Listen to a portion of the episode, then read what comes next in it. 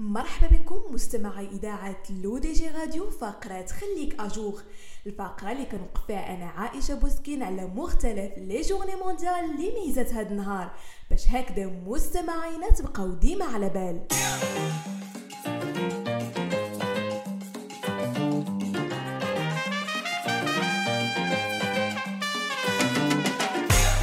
يحتفل العالم اليوم باليوم العالمي للوظيفة العمومية أو الخدمة العامة كما أقرته منظمة الأمم المتحدة في 23 جوان من كل عام. ويراد من هذا اليوم الاحتفاء بالقيمة الأخلاقية والإنسانية اللي كيقدمها الموظف لكافة المواطنين في المرفق العمومي.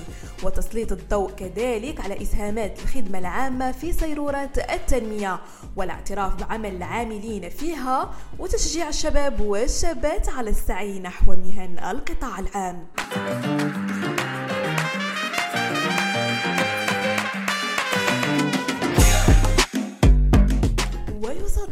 كذلك مستمعينا اليوم العالمي للأرامل وهي فرصة للاعتراف والتقدير ولفت الانتباه لواقع الأرامل والأطفال ديالهم اللي كيعيشوا ظروف اجتماعية صعبة خاصة في ظل تأثيرات أزمة كورونا.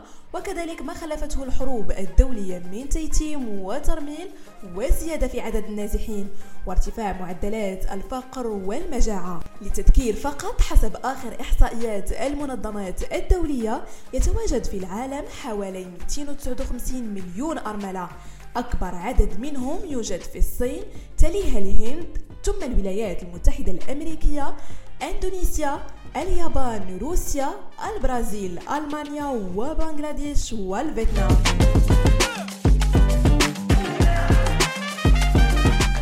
ونختموا مستمعينا فقرة خليك أجوغ بالاحتفاء باليوم الأولمبي العالمي واللي هو يوم للاحتفال بالرياضة.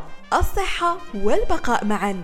وجاءت فكرة تقليد هذا اليوم كذكرى لتأسيس اللجنة الأولمبية الدولية في سوربون في باريس سنة 1984 شعار هذا العام كان معا من أجل عالم يسوده السلام. وكيرافقوا كذلك هاشتاغ في وسائل التواصل الاجتماعي Move for Peace وكذلك أولمبيك داي.